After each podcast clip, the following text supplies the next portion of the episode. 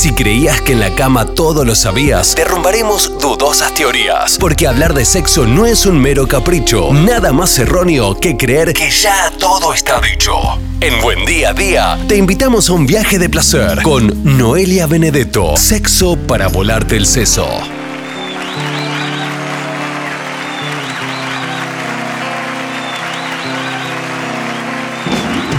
Señoras y señores, sexo para volarte el seso todos los martes religiosamente a las once y media de la mañana por Quality 90.5 en esto que hacemos llamar Buen Día a Día. La licenciada Noelia Benedetta con nosotros. Hola Noé, buen martes para ti. Buen martes para todos y todas. ¿Cómo va? Bien, muy bien, muy bien. Mirad el, temita del cual vamos a hablar, ¿no? Que si bien es un tema que se toca, de esos que se tocan entre charla y charla, entre martes y martes, entre segmento y segmento, no le dimos nunca como de lleno, por así decirlo. Y es el tema, el tema de si eh, el sexo actualmente, en estos tiempos, sigue siendo un tema, si se le puede decir, tabú. Y si fuese un tema todavía hoy tabú, eh, si más o menos que antes. ¿Cómo, ¿Qué perspectiva tenés al respecto? Bueno, ya el hecho de que tengas que advertir que se viene a tal hora una columna con determinado contenido es un indicador de que de repente es un tema tabú. Que tengas que advertir varias veces. En sí, sí, sí, lo hacemos todos los martes. A, la audiencia. Siempre le avisamos a la gente porque sabemos que hay gente que puede no gustarle, no interesarle o, o, no, o quizás no puede escucharle por algún motivo. Eso ya te da la pauta, te da una respuesta. ¿Sí? En realidad es interesante empezar a pensar qué decimos cuando decimos tabú, ¿no? Digamos. Tabú es un vocablo que viene de la Polinesia, ¿sí? Que es tapú y que eh, James Cook en un viaje que hace por allá lo escucha y justamente lo registra en, su cuaderno de, campo como algo del orden de lo inviolable, lo prohibido y también a la vez algo de lo sagrado. Pero en realidad es algo peligroso también. Entonces, algo de lo que no se puede llegar a hablar, algo de lo que no se puede pronunciar, ¿sí? Y eh, claramente que la persona que osaba hacerlo tenía algún tipo de castigo, ¿sí? En esa época solamente los hechiceros podrían llegar a hacer un dominio del tabú a través de un poder que se llamaba mana. Ese sería como el poder que tenían los hechiceros para dominar ese tabú. ¿sí?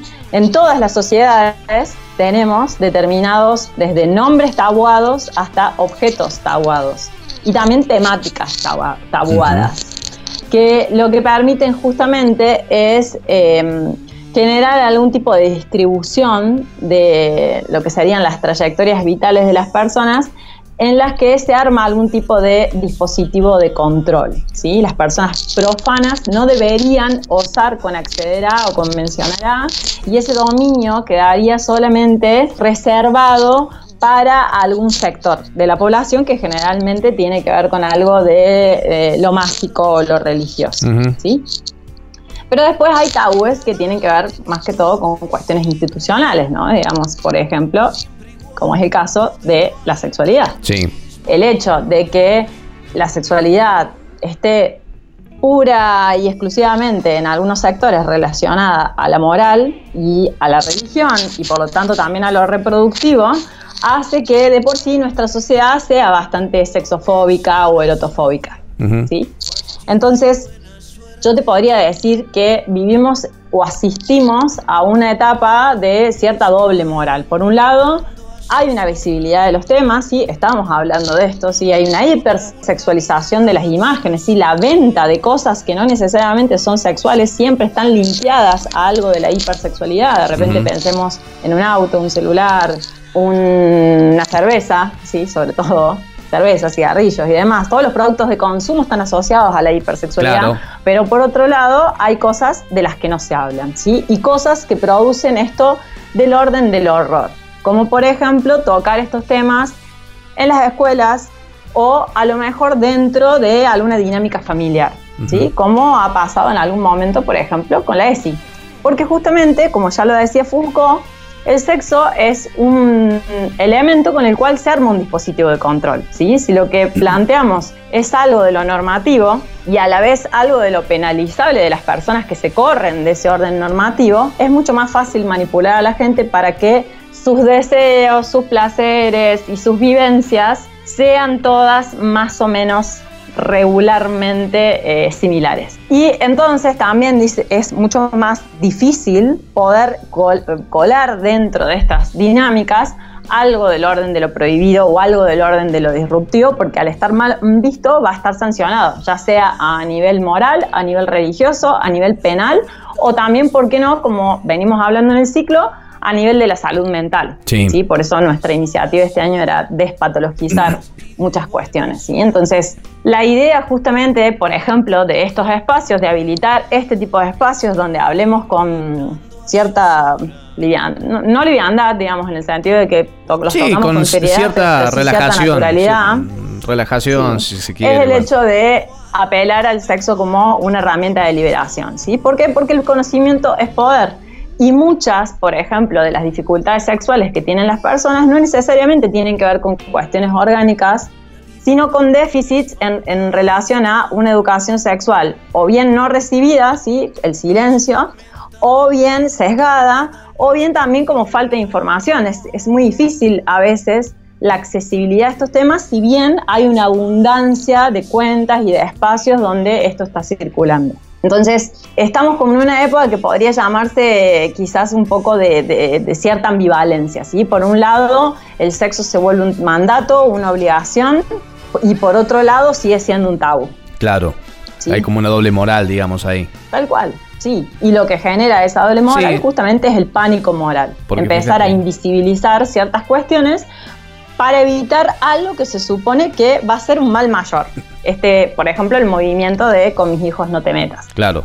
Eh, vos fíjate que uno habla de, qué sé yo, de política, de deportes, no sé, de cosas generales, pero hablar del sexo de la misma manera que esos, esas temáticas por ahí no es, no es tan frecuente, si se quiere. Eh, o se hace más en voz bajita o en cierto círculo un poquito más cerrado. Entonces, este, bueno, yo, lo, yo hago esa comparación por ahí, viste, que hablar de cuestiones relacionadas o ligadas al sexo o a la sexualidad no tienen la, misma frecuencia, regularidad y tono de charla que quizás tengan otras, otros campos. No, inclusive pensá en que generalmente cuando se habla de esto, por ejemplo en los medios, tiene una figura que generalmente está sexualizada en algún punto, ¿sí? Y también un horario y un lugar determinado, ¿sí? Generalmente posterior al horario de protección a las infancias. Claro, después de las 10 de la noche. Entonces, así es. Entonces, no, cuando vos decís, bueno, hay otros temas álgidos como política, fútbol, economía eh, y demás, pero estos están distribuidos en cualquier franja horaria y de repente no tienen estas correcciones en relación a la edad. Entonces, hay una cuestión de justamente querer invisibilizar algunas cosas, quizás como inconsciente, ¿no? Digamos, es como, como una doble operación ahí que se hace, ¿no? En el sentido de siempre se piensa que eh, mientras más manejo de, mm, o más dominio de su sexualidad pueda eh, tener un pueblo, más libertino va a ser. Y en realidad las evidencias generalmente siempre apuntan a todo lo contrario. Digamos, cuanto más manejo de información tenemos, más posibilidades tenemos de eh, justamente, por ejemplo, hacer una prevención primaria de ciertas situaciones con las que regularmente se asocia el sexo, por ejemplo, como los riesgos. Sí, sí, totalmente. Y además hay, hay cosas que uno, incluso en este ciclo, y, un poco también por la experiencia, por los años, qué sé yo, hay cosas que uno eh, con, más avanzada edad dice, ¿cómo no haber sabido esto hace 10, 15 años? Ponele. Cosas eh, relacionadas a la sexualidad, obviamente, al sexo, desde cuestiones que parecieron un detalle una simple práctica y que en su momento la, ejecutaste mal o no se dio como quisiste o te generó alguna especie hasta quizás de trauma. Y ahí es que es cuando uno, con el paso de los años, como te digo, y al escuchar, por ejemplo, este tipo de segmentos, dice, pucha, ¿cómo no haber sabido esto antes? ¿no? Y creo que está bueno saberlo también a veces un poquito antes eh, de, de pasadas tantas macanas. Sí, es importante que llegue en algún momento, ¿sí? No, tampoco mm, es, importante también no hacer una cuestión, digamos, de, cierta sanción retrospectiva. Era imposible que hace 10 años se pudiera, eh, a ver, para que te des una idea, ni siquiera la educación, la, formación que recibí yo en, sexualidad hace 10 años está relacionada a lo que podemos llegar a visibilizar ahora. Claro. Sí, entonces hay, hay muchísimos, muchísima evolución, ¿sí? Pero de repente vos pensás que la ESI eh, tiene más de 15 años y, generalmente hay lugares donde ni siquiera se aplica. Sí, sí, mucha resistencia al respecto. Y ni que hablar una ESI oriental placer, que por ejemplo sería esta que nos serviría al momento de encontrarnos con las otras personas o con nosotros y nosotras mismas en situaciones de autoeróticas, ¿no? Digamos, de hablar de, de, autoerotismo, hablar de respuesta sexual, hablar de evidencias orgásmicas, hablar de dificultades en el sexo, generalmente no es algo de lo que justamente se, se le dé cierta visibilidad, siempre quedan las opacidades. Claro bastante interesante. Estaba bueno por ahí tocar un poco esto, ¿no? De decir, che, hasta qué punto hoy se habla y no se habla, cuáles son los límites, cuáles son este por ahí las trabas y las no trabas. Eh, me parece que hoy, bueno, no sé si este segmento lo hubiésemos podido hacer hace 10 años atrás, o por lo menos a esta hora. Creo que hubiese sido complicado, me parece. Pero bueno, Sí, eso también tiene que ver con rasgos de personalidad. ¿sí? Hay todo un espectro que va de la erotofilia a la erotofobia. Yo no estoy muy de acuerdo con, con, el sufijo erotofobia porque da cuenta de cierto padecimiento de enfermedad, pero básicamente lo que plantea es que hay personas que tienen cierta facilidad o animosidad a acercarse a temas en relación a la sexualidad desde consumir productos hasta la curiosidad de cierta información, ¿sí? Y personas que de repente tienen conductas más evitativas a estas situaciones, ya sea a prácticas, a información, a escuchar, eh, por ejemplo, la gente a escuchar, la gente que, que, baja el volumen cuando aparece sexo para volarte es eso, y en función de eso también, obviamente que todo eso tiene que ver con un condicionamiento sociocultural, el contexto en el cual hemos sido socializados y socializadas, ¿no? Digamos, desde la educación formal, informal que hemos recibido hasta las experiencias que nos han atravesado. Perfecto, como siempre, hermoso. Eh, charlaríamos un, buen rato más, pero bueno, son los tiempos de la radio. Escúchame, vamos a invitar a la gente que pase por tus redes sociales. Eh, la cuenta central es en Instagram, arroba leak.noeliabenedetto con B larga y doble T, y de ahí les va a linkear a la fanpage de Facebook, que tiene el mismo nombre, eh, hay un Twitter dando vueltas y después el podcast donde subimos todas las columnas radiales.